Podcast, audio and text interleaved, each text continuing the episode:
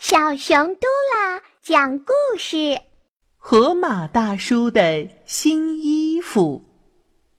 春暖花开的季节来了，大树披上了嫩绿的新纱，鲜花呢换上了五彩缤纷的彩妆，大自然被装点的色彩斑斓的，漂亮极了。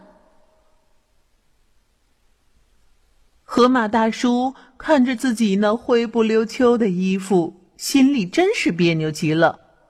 哎呀，我得弄一身漂亮衣服去。于是他去了花婆婆的服装店。花婆婆拿起一块雪白的布披在河马大叔身上，看着河马大叔一脸嫌弃的样子，她说：“哎呦，去你最想去的地方吧。”你会发现奇迹的。河马大叔半信半疑的走出服装店，外面的阳光晒得人好热啊！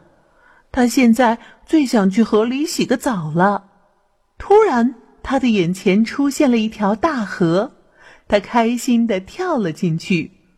他可不知道，在他洗澡的时候，那件白衣服发生了怎样的变化。鲫鱼、鲸鱼、热带鱼、金枪鱼、石斑鱼、鲤鱼、鳄鱼等等，五颜六色的鱼儿都趴到了他的衣服上，把自己的形状啊印了上去。所以呢，河马大叔从河里钻出来的时候，他的白衣服都变成了一件点缀着五彩鱼类的时髦衣服了。